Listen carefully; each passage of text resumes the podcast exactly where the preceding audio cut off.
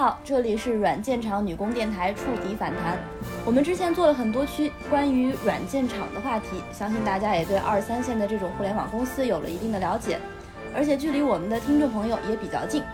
从本期开始，我们计划了一个新的主题，就是从我们三十岁左右的视角，去观察我们身边的好朋友们，他们自己的职业的一些故事。这个主题呢，就叫做形形色色。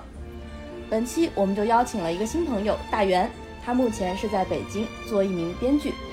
对于编剧这个职业，相信听众朋友们都会有一定的了解，因为我们经常在看一些电视剧的时候，如果电视剧里突然你那个喜欢的主角或者是你喜欢的配角被编剧写死了，那么弹幕一定会飘过“给编剧寄刀片”。今天我们的嘉宾他就是从事这样一个职业，我们的本期节目内容可能会涉及到他是怎么考虑。如何去讲这些人物和故事的？那在开始之前，我们依然给大家做一个简单的自我介绍。我是大学专业是编导，但是完全没有接触过相关行业的慌慌。我是曾经在戏影厂差一点就做了编剧，也因此认识了本期嘉宾的考拉。我是爱幻想故事但不会写故事，因此对编剧十分佩服的满满。好，那我们就正式开始今天的话题。那首先还是要大元来简单的介绍一下自己，然后再也可以说一说最近在写什么类型的剧本。啊，我介绍一下自己，就是反正也是北漂了五年吧，然后也是一直在大学也在学这个专业，然后北漂了五年，也基本一直在做这个编剧相关的工作。然后最开始其实我个人会比较喜欢。就是悬疑类的这种项目，但是后来因为工作的一些原因吧，做爱情类的会多一点。然后是那种偶像剧吗？哎，校园爱情、校园青春爱情，那是我喜欢的类型。没有没有没有。然后 嗯，后来就是，但是这种其实一般都是没有章法，就是其实都是自己凭本能啊，或者是书里面学到一些东西。其实并没有经过一个系统的训练，然后后来是跟了一个老师，算是业内比较厉害的一个老师吧。跟着他们学习之后，才开始进行一些商业化的写作，然后后来开始做了一些动作类的影片，就是商业性更强，然后节奏更强一点那种偏强情节的一些项目。然后，但是现在不是不景气了嘛，然后就 现在去开始做一些甜宠的短剧。哦，有有什么我们可能会听听过的吗？啊，目前应该还不会有，因为现在还是在做，还在哦，还没有播。哎，你刚说你的那个专业就是这个编剧，这个是啥专业？对我我也特别好奇。呃，戏剧影视文学其实是编导的另一个方向。哎，对对对，我们那个大的那个板块就叫戏剧影视文学，只不过我是广播电视编导。啊，我以为大的是那个广播电视编导，然后戏文是属于里面的，我不记得了。啊，那那好像，那我好像也是戏剧影视文学，我都不记得了。那那真的是完全没有接触过相关的。但是我我在想，我在大学的时候去学这个专业，好像没有写剧本这个环节，你们当时会有吗？啊，我们其实也有的，但是，哎呀，我反正是用的不是我自己的名字，就在但是很多学校它其实是不专业的。就是他们是啊，骗钱专业，就是对他们其实我感觉对吧，中了一刀，对吧？艺艺术类的这种这种学费贵，然后呢又好糊弄，所以就是很多其实甚至反正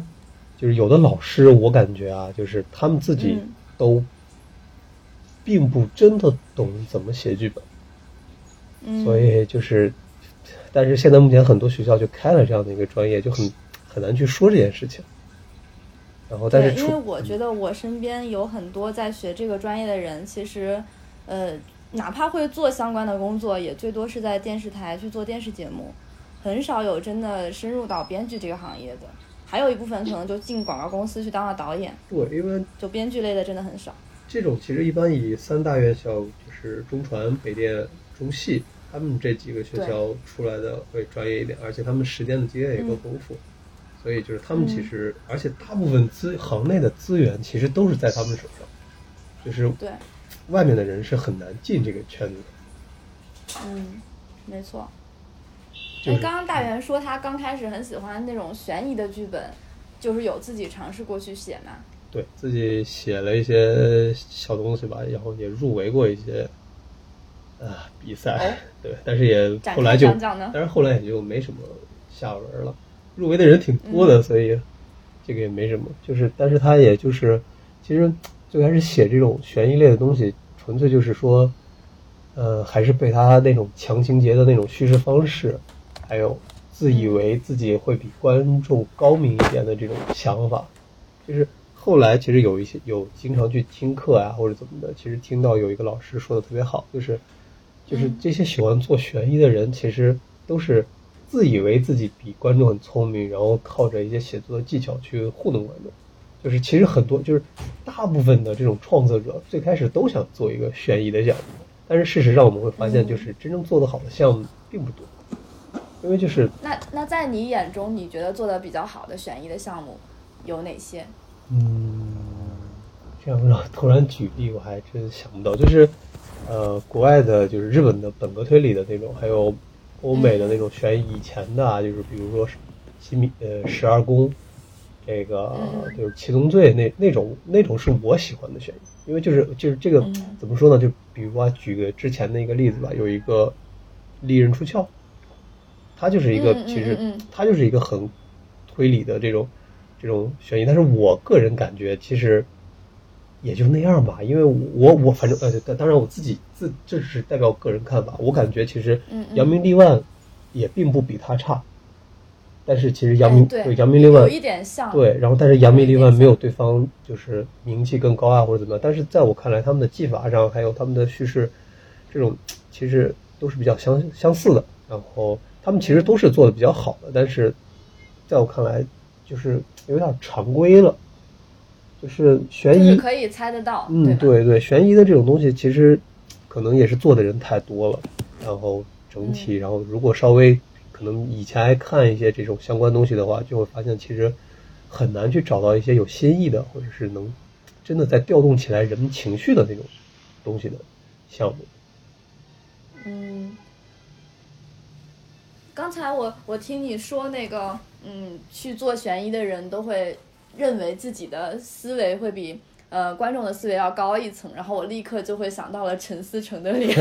不知道为什么。呃，哎，所以国内的这些悬疑剧，你你会觉得有稍微好一点的吗？哎，我以前呃，就是我其实比较推崇的是就是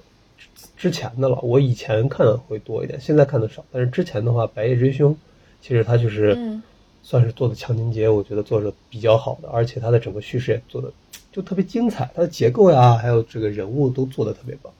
然后还有那个无证之罪，很很干净那个剧本，对吧？对，我觉得好的悬疑就是不会去加很多附加的没用的情节。对对对对。然后还有无证之罪，它俩是其实是两个方向的两种做法，就是一个是社会派，一个是偏这种强情节、硬汉推理这种，它俩是两个方向的一个东西，但是各有千秋，而且都做的很不错。这个是我早早。早些年看的比较好的，近几年，比如说《隐秘的角落》啊，这些我也看，但是不知道为什么，哎，总觉得没有以前的那种，就以之前刚刚提到那两部剧带给我的那种震撼感大，就是《沉默的真相》还有什么《隐秘的角落》这些，给我带来的感觉感受没有那么强烈，不知道为什么。我我我的感觉就是说，你刚刚讲的两个剧就是呃。沉就什么就推下山的那叫啥来着？呃，隐秘的角落，小白船。对对对对，那个那个我会觉得它刚开始的时候是吸引我的，但是后面它可能为了铺垫那种悬疑感，然后有点过犹不及的感觉。呃，其实开头的后面觉得很重。对它开头的其实节奏做的挺好的，后面其实有一点走社会派了，给你剖析一些事情。当他一旦开始给你试图讲道理的时候，你就会觉得这个故事，哎呦慢下来了，就觉得哎没劲。哎，那你们平常会看了这些片子以后，去豆瓣上去写一个影评或者是打分吗？有的时候会写，但是打分大部分是会打的，但是就是呀，怎么说呢？除非是特别烂的那种，呃，会给给个比较差的评分，或者说特别好的，能引起我整个人的共鸣，或者是引起我的情绪波动特别大的，这些我会打分会稍微就是打一下，可能会四星、五星或者是。二星、三星这种，我很少打一星。但是大部分的片子其实对我来说，我都是觉得不好打分，我就只是点一下看过，但是不会点给他一个明确的分数。那我感觉编剧可能编剧可能是有一些这种洁癖的，我们这种无脑的观众就是喜欢就是五分，不喜欢就是两分。我我也我也是我也是我也是没有没有大家没有什么区别，我也是就是如果遇到特别喜欢的，我也会打五星。但是就是比如说大家都夸好的，但是他没有引引起我的。感性情绪的，我可能就会私信，或者是有时候就会逆回的逆着大家说，我就会骂这到底哪里好了，然后就给他打一个三星或者二星，说我要平衡一下，是吗？对对对，我也 因为我我觉得编剧是有傲骨的，就是当大家都会觉得那个好的时候，他就会很很客观的去剖析怎么就好了。我觉得就那样啊，我 我觉得编剧是应该是有这种情绪体验。呃，这个可以这样说吧，但是我觉得就是这个更多是一个就是。个人的逆反心理，就是不做编剧的人也会有这样的情绪。我就 你经常经常会看到豆瓣上有很多人，就是一条一条逻逻辑论证，到底这个地方出了哪些问题。但是他们也不一定都是在做编剧，对，就是嗯，就是这个大大概是个人行为，就是因为我也不觉得就是编剧是一个多么 怎么样的一个行业，因为我感觉它也就是个技术工种，跟大家的工作其实没有什么区别。嗯。那说到这儿，好像那个满满在开始之前说他特别有一个特别想问你的问题。嗯，你说。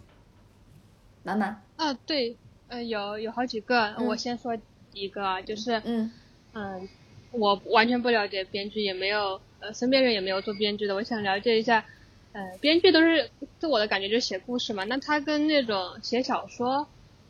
他们有什么区别，或者说他们能不能相互转化？比如说我以前写小说，现在写编剧。这样子可以啊，就是有很多，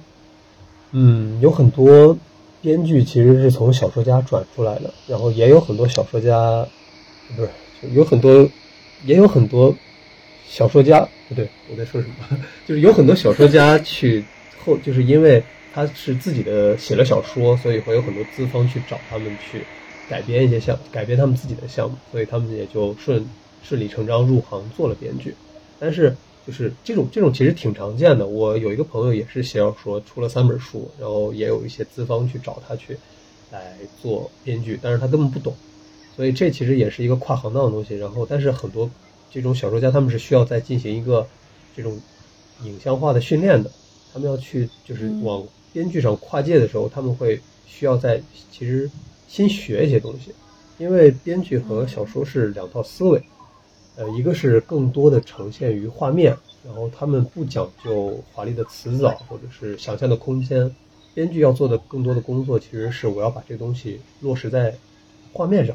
然后这个东西会成为一本一个工具书，让整个剧组的人都能看到，然后都能去根据这个东西来构建一个大厦，就是把这个东西拍出来。对他们就像是一个工厂上的这个蓝图，然后其他的工人们要把这个螺丝拧上去，必须得能看得懂。但这个东西不讲究说你把这个只是说明要写的多么多么华词藻多么华丽或者怎么样，然后但是但是反过来推的话，就是其实很多编剧写小说其实是很棒，嗯，对，因为就是他们就是更多的时候会直接给自己的读者呈现出来影像的这种东西，直接就是观观众会直接给到画面感，然后他们也会用更简练的语言，然后像其实有一个作家钟阿成。他的小说其实都可以当剧本来用，因为他基本没有什么那种心理描写啊，或者他更多的都是白描，用的是白描的技法，就是他的他的小说就很干净，就可以直接拿来当当做剧本用的。然后就是，嗯，但是这个也只能算是我的个人暴论啊，就是就我觉得编剧个人意见，对对对，编剧做小说写小说其实是很容易的，但是从小说转到编剧其实是比较困难。但是剧本就是你写写剧本的编剧想写的就小说写的多么好啊，这个可能有待考证。但是只是说他们去写一个引人入胜的小说是没有太大问题。嗯，哎，所以我想问一下，那个编剧和小说的叙事风格最大的区别是什么？是画面感吗？呃，这个其实剧本其实也算是都，他们其实都是文学题材，然后。嗯，明确的区别很难讲，因为就是，呃，剧本它，嗯，剧本更注重于矛盾的冲突，这种就是要把事件更凝练、更简洁。然后小说其实你可以信马由缰的写，然后你可以写心理描写，可以写很多这种，它可以用到很多的技巧，其实是这个剧本里用不到的。嗯，就是他们，你感觉他们是同宗同源的，但是他们又明明显的就像一个黑人和一个白人的这种感觉，就大家都是人，但是一个是黑人，一个白人，这种感觉。就是你觉得他们都是人，但是你要真说他们不同吧，他们真的是不一样，所以很我也很难去描述清楚说这个这个之间的一个明确的差别。嗯，好，我大概明白了那种纠结的感觉。嗯，满满可以继续问了。第二个问题就是，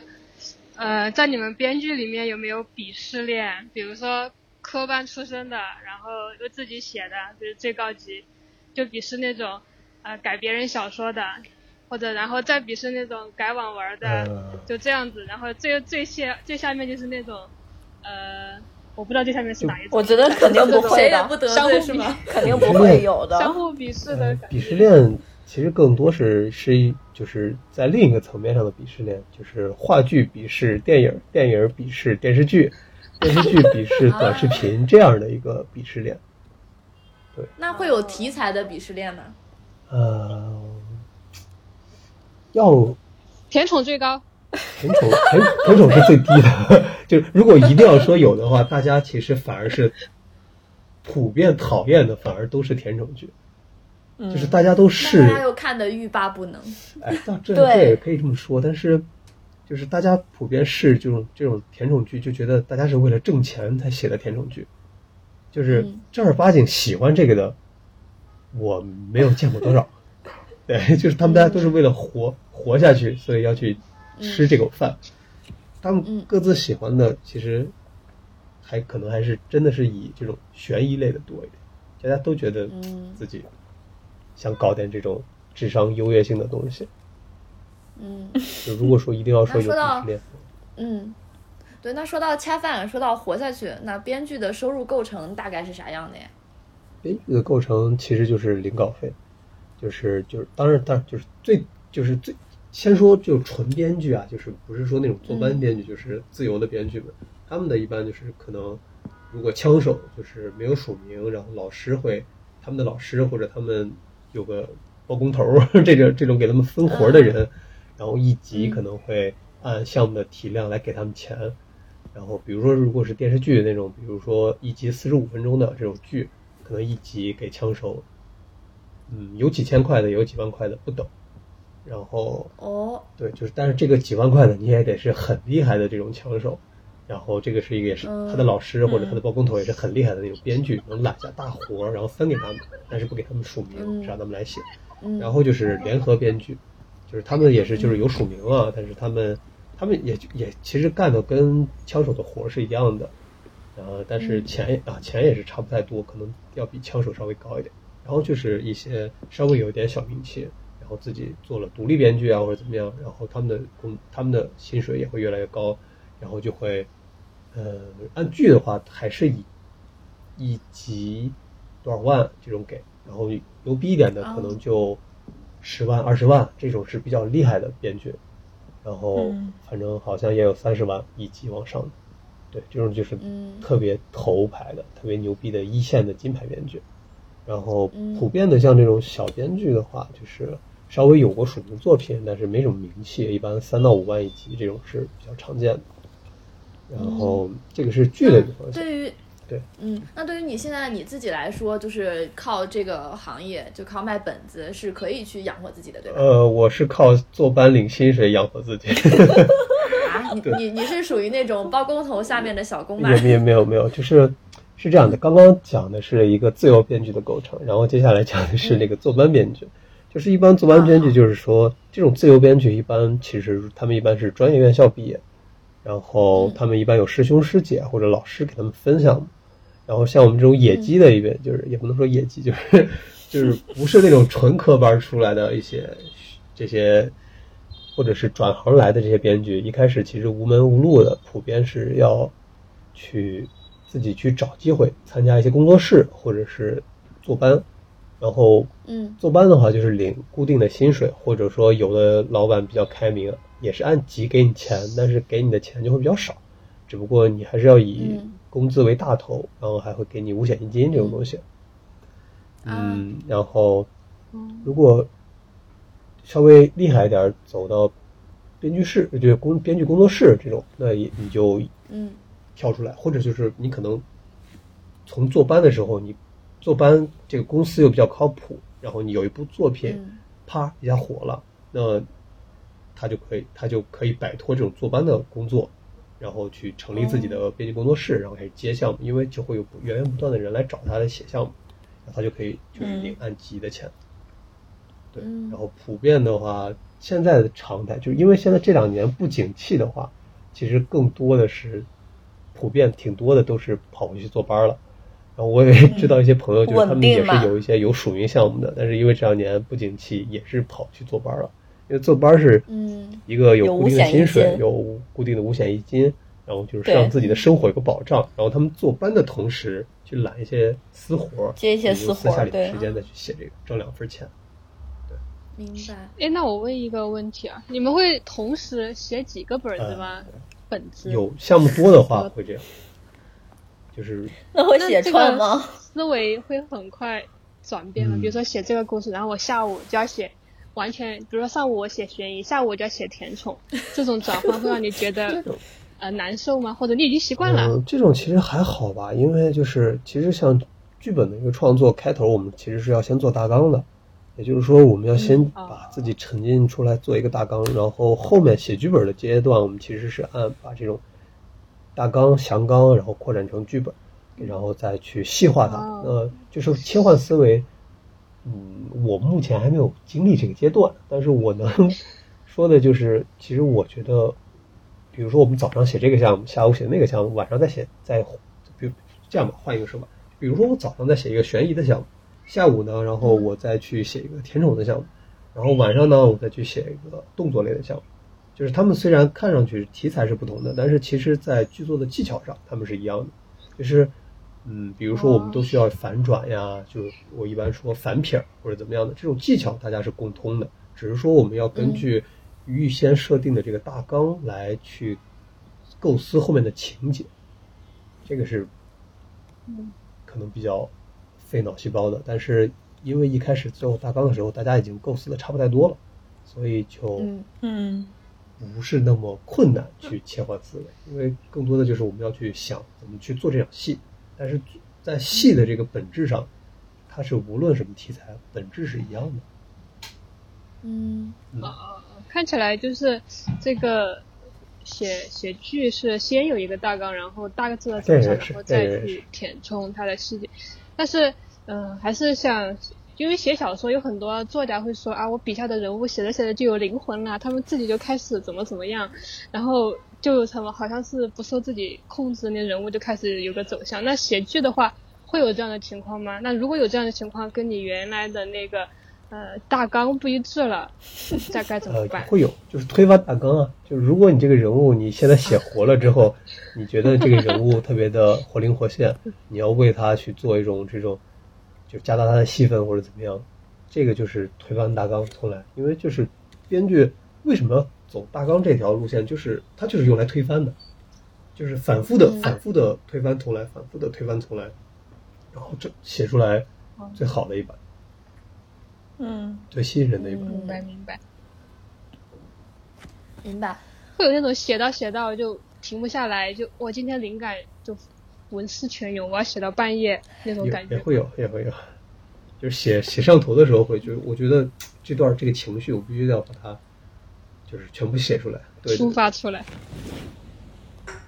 嗯，那我还有一个问题，就刚刚说到大元是那个坐班编剧嘛，然后我我我不是特别那个听说过，还有这个编剧居然还分自由编剧和坐班编剧，但是我大概感受了一下，坐班编剧是不是就是那种在比如说啊。在什么柠檬影业呀、华策影视啊这种影视公司的编剧啊？嗯，这种大公司其实不会有这种坐班编剧，他们更多是跟编剧的合作制，就是跟编剧工作室或者相熟的编剧大编剧们一块合作。他们的公司一般是策划，像我现在就是我，其实，在刚来北京的时候，前几年是有做过做班编剧，后来其实就是跟了老师，就是进入他们的工作室以后，然后我也就做又做了一段时间自由编剧，然后现在在出来之后呢，就开始在做一些策划的工作。对这些公司，其实像您刚说的那个柠柠檬影业啊，他们这些公司其实更多也是以策划为主，就是对他们是他们负责来联系编剧或者怎么样，然后他们去跟编剧去讨论开会。但是落笔的时候，一般是会让编剧他们来写，自己主要是因为因为前一阵子前一阵子我我们家那个傻弟弟就是有一个表弟，他就是研究生毕业嘛。然后在北京找了一份那个实习工作，在柠檬影业，说是每天就看各种网络小说选剧本。对，这个就是这个其实是策划的一个工作，就是找 IP，嗯，然后找到合适的 IP，把这个项目买下来，然后他们再去找编剧去改编。嗯，明白。那在这个行业，自由编剧和那个坐班编剧的占比大概是多少呀？百分之五十五十吗？嗯。这个我还真没有统计过，就是我我也见过很多，就是其实自由的，后来又找了编剧，然后就就找找了坐班，然后也有一些坐了班，但是写出来了，然后他们就再也不回来了，就彻底做自由了。这个就是普遍的意义上来说，如果能自由，没有人愿意去坐班。哦，因为自由赚的多是吗？啊，不只是赚的多，更自由呀，因为你坐班你得每天打卡呀。天早上上班啊，跟所有人一样早上上班，这起不来呀。嗯，那那我们现在是一样的，特别好。大家都是一样得上上班的打工人。对，嗯，好，那我们再问一个问题啊，这是我特别期待的问题，就是经常看，尤其是在看甜宠剧的时候，总是会遇到一些情节，比如说男女主角在十字路口相遇，明明他们隔得那么近，他们就是看不到彼此。这个大家应该都知道嘛，非常老套的情节，但是我们还是总是能看到，为什么呢？我不懂，但我大受震撼。啊，其实我很少看这类剧，但是你吐槽的这个点，我大概能 get 到，就是有一些老套的桥段，老套的桥段吧，就是它是有用的，就是它这段戏做出来就是。比如说你刚刚的举例说，在这个十字路口，两个人明明很近，但是互相看不到，这种嗯，一般是编剧加整个剧组的一个共同的结果，就不能说是嗯啊，怎么说呢？就是一个是省钱，嗯，就是我就在一个地儿把一个景儿就在一个景儿把这个把这个戏就拍了，然后一个就是。怎么说？我其实说实话，说到这儿，我就想单纯吐槽，那可能就是单纯写的烂，因为正常人不会这么写。但是我又不好说，有可能我在努力为他找补，就是不用不用找补，对，就是他可能就是一场戏，其实我们有很多的方式来写，但是能能用这种方式来想来写的，反正可能我这种剧看的实在太少了，我我我想不出来为什么。那我们换一个例子哈，就有的时候可能有的剧到最后可能会是因为审查的原因嘛，因为我们知道我们国内的这个审核标准还是比较严格的。那编剧会因为这个审核的呃规则的问题去重新去改一下，改写一个他并不是特别满意的剧情吗？当然了，就是他他会为了审查改掉自己就是无比心爱的戏，他都要他都得改。就亲儿子那种那种程度的都得改掉，就是你 就是这是一个商业行为，我们要对投资方对所有人要负责。就是嗯，这个项目虽然是可能说你熬了很很长的时间去写出来的，但是为了能让它呈现给更多人，就是妥协是一件很常见的事情。然后当然就是其实剧编剧是整个剧组或者整个创作团队里面妥协的人最多的。就是他要先跟策划妥协，然后跟整个制片工，就是制片人，他们可能策划要先提一轮意见，制片人要提一轮意见，然后导演进入之后，导演又要提一轮意见。进了剧组，可能进入到现场说啊，这个戏拍不了，我们要去换个场或者怎么样，还要得还得再根据剧组再再来一轮。所以就是大家能看到的所有呈现出来的剧，一定是整个剧组起码表面上是认可的。就是大家，啊，我就是我特别想为编剧说一句话，就是大家不要去骂编剧，就是编剧们一定是被骂的最多的，因为他们在光是为了把这个项目弄出来，他们已经挨了无数次骂了。这个骂一就是最后呈现出来的东西，一定是投资方还有各方，就是起码在普遍意义上认同，就是哪怕他们心里不舒服，他们觉得这个也不够好，但是他们不管怎么样赶鸭子上架，他们把这个钱掏了，把这东西拍了，那就意味着他们其实某种程度上是认同的。嗯，你说这个场景不能让编剧来背，因为就举一个举一个例子吧，以前听到的就是某一个演员他转职做了导演，他这个是一个喜剧演员，然后演过，我大概知道是谁了呢。呃，不不不不不不不不不，你可能想的是我们想的那个吗？从少林寺出来的，我们我想的女的，女的。我也知道是谁了。不不不，女的我想的。就是，就是他当时导了一出戏，他后来还去领了那个金酸梅的奖，因为那场戏。就是那个剧本，嗯，其实是正儿八经一线编剧写的，然后我是听到听闻说，就这个剧本写的特别好，但是这个导演因为第一次做这个，第一次做导演。所以就拍的一塌糊涂，所以后来就拿了，就是，但是他的态度也很认真嘛，就是金酸梅奖的还是金扫帚奖的时候，他就认真去承认自己不足了。嗯，对，就这个导演。那他后面有拍更好的片子吗？他现在好像正在筹备的一个讲少年拳击的事件，应该正在正在弄，挺挺，应该是有所提升吧，因为他这两年接的项目都还挺好的。一会儿我下播就会去百度少年，叫八角龙中，其实你可以直接搜，就八角龙八角龙中，他的他的新项目。那那个人是谁呀？你其实一搜就知道了。好好好好好，那那关于写剧本，其实考拉也有一些想要问大圆的问题，那我们让考拉来问那个关于写剧本。行，其实，在这个问题之前，我刚刚大云说的那个，就是呃，编剧最容易受妥协，我就脑海里边马上就出来一个设计师，然后他对着电脑，他身后都是一群人，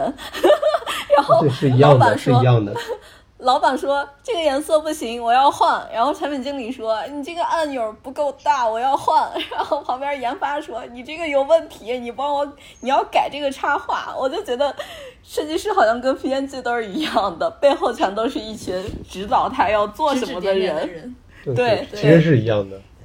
对，啊，我继续说我的问题啊，因为呃，我之前也在西影待过为数不多的几个月，虽然我当时是以。莫名其妙加入西影的，然后也在那几个月学到了一些。毕竟当时我们做培训的时候，有几个老师还是非常专业的。呃，就是说到这个写剧本，你觉得剧本里面都是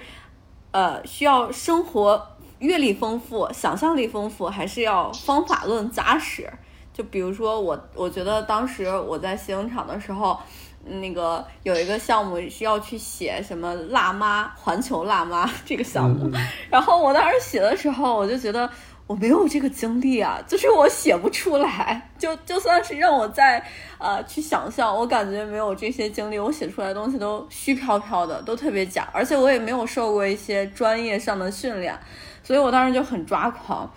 然后所以我说的这个。这里的方法论就是类似于我们做软件设计的时候的一些设计模式，比方说，呃，建筑设计，它会为了设计出中国园林，就会大量的运用这种禅宗观景的模式，就是提炼出来一些特征，比如说需要一个什么样的故事，就会遇到这用到这些特征，有点好比你表现什么叙事，大概我记得可以用一些，好像《王子复仇记》就是一种模式，然后甚至一些。这种人物的模式都是固定的。就之前有一位老师他说，呃，没头脑跟不高兴的组合就非常常见。就就就是《雨人》里边的两个主角，还有《寻龙记》里边的胡八一和王胖子。那大元，你可以就着这个再展开讲讲吗？就首先第一个问题，你觉得是生活阅历丰富重要，想象力丰富重要，还是方法论扎实？这三个里面你排一个序。哪个是对于编辑是最重要的？其实应该一定要说的话，应该算是方法论扎实。哦，因为就是这个可能有点像造车子，就是方法论是能让你车子跑起来的基础，但是你的阅历和你的想象力其实是让它跑得又快又稳当的一个助力。就是我们的方法论一定要扎实之后，然后我们的阅历或者我们的想象力是可以提升我们的车子的。但是如果你没有方法论的话，你只是因为有阅历或者说有想象力，那你这个车子可能是跑不起来的。就是你更多是在空想，或者是写出来之后你很不满意，因为你没有一个行之有效的一套方式。然后再说那个方法论的事情，就是其实你像刚你刚刚提到了很多人物的模式，比如说梅特诺不高兴啊，还有这种戏剧模式，比如说复仇这种，其实很多书里面其实都做了一些总结。嗯，比如说救猫咪，它里面其实把故事的几个也分了很多种类型，比如金羊毛啊、鬼怪屋啊这种这种类型，他们其实都是有自己的固定的一个套路的。然后，其实这个东这些这些东西，对于我们来说，就是我们要把它吸收学习之后，作为一个框架，作为一个基础，就是我们的，嗯，就比如说人吧，就是我们每个人都是有骨头，我们大家的骨头都是一样的，都是有骨头的，它骨头是一样的，但是因为我们的经历不同，或者我们的想法不同，导致我们每个人生出来的肉血肉之后，我们大家长得不一样。那这个东西其实有的时候就是靠需要一些我们的想象力和阅历来丰富我们的血肉，但是我们的本质，我们的骨骨子是一样的，我们核心都是人。这样的一个举例，不知道看你能不能理解。我理解。那有没有一些辅助的工具呢？比如说策划，他说他现在想写一个甜宠。然后甜宠里面要具备哪些元素？他比如说用这个工具，他就可以，呃，顺带的把这些有这些元素的情节，他都呃搜出来。没有这种工具，目前还没有这种 AI 爬虫啊或者什么东西。但是就是，呃，其实能做的其实是一种，就是大量的，就是如果你要做甜宠，那你就得去做大量的储备阅片，去看优秀的这些剧目是怎么做的。嗯，他们的每个爽点，每个撒糖的点是怎么做的？这些都是自己需要总结的。然后，但是其实正儿八经，说实话，《甜宠》这个剧其实没有这，就是正儿八经分类，其实没有这种分类的。这也是好像也是这些年吧兴起的一个分类。以前这种东西不都是都是爱情偶像剧啊这种，没有专门的说这就是一个甜宠剧或者怎么样，也是。近些年开始出现的这样的一个东西，嗯，所以就是，如果真的要说去搜它的话，只能说去我们大量去搜大这种片片子剧目，然后去做总结。剧书的话，我目前是没有了解到有专门讲，就是它呀，它的它有哪些元素的总结的性的这种点，这种可能一般是需要在这个这种剧目类中。浸淫了很久的那种老师，他自己有自己的一套方法论，他讲给你，然后迅速让你醍醐灌顶，或者就是，或者就得熬自己，一点一点老老实实做笔记，去把这个书里的每个点，就是剧目里的每个点记下来，然后自己总结成自己的一套方法论，然后自己去做这个，嗯，大概是这样。那平时写稿的时候会有写不出来的时候吗？嗯，写不出来太正常了，就是我觉得就是总总有写不出来的时候。对对对，人都是有拖延症的嘛，但是就是就还是得有那种做出痔疮的决心，对你得一屁股坐在那个地方。就是很多时候，就所有人其实都我我觉得都一样。你看那些大文豪以前的那些老老作家们都写不出来，很多雨果不是还是什么那些人。就是还要把自己的胡子剃剃一半不出门，把剪刀扔掉这种事情，因为写不出来东西要逼自己。嗯，对，这种这种事其实挺常见的，但是更多的其实就是说，要把自己逼在那个位置上，逼在逼在这里，然后去逼着自己写，哪怕先写一行，或者先写一段。嗯，只有你写出来一段之后，你的思维真正投入进去之后，你才能后面的东西才能源源不断的出来。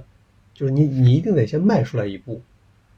你后面呢才能走出来第二步、第三步。但是如果你永远是坐在电脑前，迈不出这一这一步，或者说你干脆都没有坐在电脑前，那就是永远在脑子里想的话，这步是永远迈不出来的，然后就永远觉得自己写不出来。对，这是一个比较常见的。然后还有一个就是，不管就很多人写不出来，除了拖延症，还有一部分就是完美主义。但是这个完美主义其实是写作的一个大忌，因为就是一定要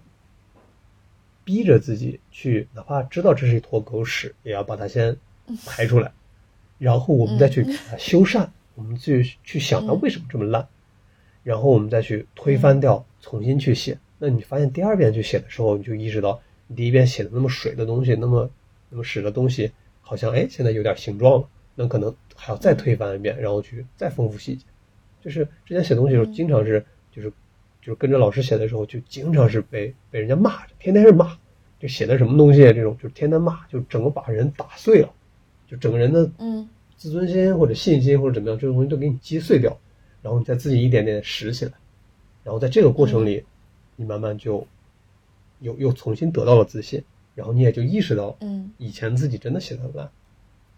对，就是一定要，对你一定要有打碎自己的这个决心，嗯，然后才能真正的去写出来东西。所以也就不要怕自己写的烂，就勇敢的面对自己的烂，然后再想我们怎么去提升。哎，不过这一点和我之前的那个对于编剧的刻板印象会不一样。我我以前会觉得灵感这个东西不是说你坐在凳子上作死就能等到的。我觉得当你想不出来的时候，你不如就 先不要，就可能先休息一下，然后可能后面就会有灵感。那然后我现在听下来感觉就是在 deadline 面前，我必须得死坐在那边死磕。你你这个想，你这个思思维也是对的。就是如果我现在没有灵感的时候，我写不出来东西。呃，嗯，但是这个其实一般是。一个开头性的工作，比如说你自己要原个人原创一个东西，我没有一个想好的想法，或者啊太太常见了，或者怎么样的，那这个这个是一个挺常见的，说我没我不知道该怎么开头，那这其实一般是需要你找一个朋友，你们一块聊一聊，因为很多项目其实是聊出来的，在你你比如说你你有个大概的想法，你跟朋友聊一碰，然后突然有了新的灵感，就自己闷着的时候，其实很难去钻研出来，真的就是说。就是那种特别惊艳的那种点子，反反而更多的其实是大家反复的讨论，这种，然后才创出来，哎，这个东西更好，这个东西更好，头脑风暴，然后越来越好，然后，哎，我们抓着这个核心的创意点，然后我们再接着写。然后我刚刚其实提到的说，我们不要逼着自己写，其实更多是因为一个团队合作的一个东西，就像你说的这个 deadline，已经在一个框架对，我们已经有一个框架了，然后我们就必必须得写，但是我拖延症不想写，或者说我就就是不知道这段戏怎么写，怎么办？逼着自己写，嗯，然后按着这个方向走下去，然后哪怕说这个方向不对，我们推翻重来，但是一定要先走下去。嗯，嗯，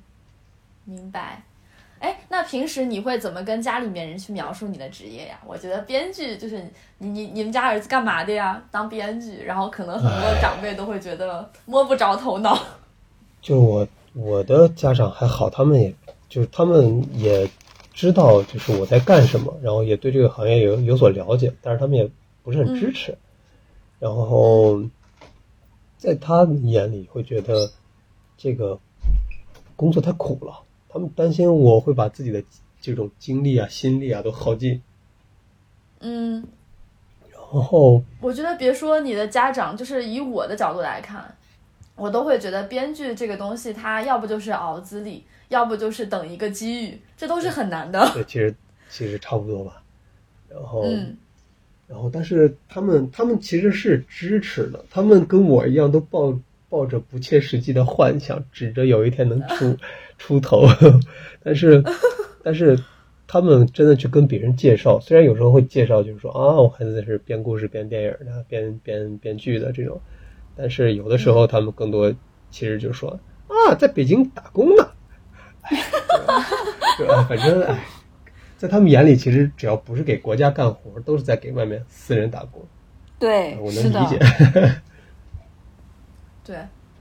这个方法好。以后别人问我你在成都干嘛，我就说我在成都打工，也不用解释那么多。反正，在他们眼里，其实都一样。对，那现在终于到了我最想要问的问题了。这个问题谁写的？我一定要为你鼓掌。就是编剧行业可能距离娱乐圈比较近。据你所知，有没有什么你们圈内公开的潜规则或者是八卦新闻呢？啊，这方面说嘛。就是潜规则这个事儿，其实可以提一嘴的是，就是不是大家普遍意义上的潜规则，而是一个就是嗯，这种行业相关的，就是你的你会来事儿，关系硬。这个会来事儿是指就是关系嘛？对对对，就是你会拉关系，你关系硬比一切都重要。这个关系指的是和资方的关系吗？呃，任何人的关系，就是你只要跟别人关系好，你会来事儿、懂事儿，然后每个人都能哄得高兴或者怎么样，都愿意跟你做朋友，那么的话，你在这行混的就比一定比别人快。就是哪怕你不会写东西，人家给你带个署名，就因为你关系好，你可能稍微帮了两句或者怎么样，说了两句话，提了个意见或者怎么样，他都可能把你的署名带上，然后你就会飞黄腾达，然后你。混了署名之后，可能还会有更多人来找你，因为你关系好，然后你的钱就越就是 就是二八效应，就你财富越来越聚，有大效应还是马太效应嘛？就反正你的就是你你就会你的财富越越你的资源和财富越越来越越来越多，就是有的人很多就是你可能靠能力的那些人，他们其实就像刚刚您说的，就是他需要等一个机会，就是我就算我我是金子，我也。我也得有发光的那个时刻，但是对于会来事儿的人来说，他们完全不需要，因为他们随时随地都都可以搞到这种事情。那然后当然就是由此而产生的一些，就是大家普遍意义上的潜规则，就会有一些为了为了出人头地而奉献自己的人。就我就 对我就知道一些，就是有一些编剧就是愿意自己去带资。就是说我自己掏钱，你来投资拍我这个东西，有这种情况。然后也有一些就是我知道的，就是女编剧会对用自己来替换，就是我要跟这个项目的资源，也会有这样的情况。嗯，对，然后这都是这种资源分配不均这种产生的这种这种这种潜规则吧，算是。但是这也不是这个是也是个人的选择，它并不是一个规则。嗯。然后，剧组里也有一些，比如潜规则，就是你越是主创团队的人，大家对你就越好，大家给你的笑脸也越多。但是如果一旦发现你不是主创团队或者怎么样，大家就是就喜欢踩你，就是一个就特别势利的一个地方。嗯，然后，呃，还有一些小剧组，就是很奇怪，他们会默认女演员跟导演睡觉是一件很正常的事情。啊，对，就是我反正是见过，但是就是我不知道其他组是有没有，反正我之前有跟了一个组，他们是这样的，就是就是在在在制片啊那边那边人眼里，他们觉得导演跟女演员睡是一件很正常的事情，而且甚至是他们把女演员送到导演床上，是这样的一个 我又我忍不住了，谁来谁来阻止我？你说吧，我就要问出是哪哪个组了。没有没有没有，其实就是我说的这些是一些比较小的组，那些大特别大的组我没有跟过。这种大组其实，呃，这种哪也不好说。对，我不知我不知道啊。但是那种真正腕儿的人，我觉得，呃，他们也会比较顾忌这件事情，反而是这种名气不太大的一些小组，经常会有这样的事情。嗯。这叫视狐行凶，是吗？对，差不多，差不多。嗯嗯嗯，暖暖和考拉还有什么要问大圆的问题吗？我没有啦，我没有啦，没有了吗？没有了，我这儿可能网不太好。嗯，好，那我们今天也了解到了编剧打工人的生活。虽然一开始在邀请大元的时候。他扭扭捏捏的，觉得没啥好讲的，但其实聊起来，我觉得我大家应该也了解到了很多编剧们的背后的故事，也发现他的职业其实非常有趣。那这一档主题呢，我们会继续邀请身边非科技行业的小伙伴继续参与进来，大家可以保留一份期待。那我们下期再见啦，大家再见，拜拜，拜拜，嗯。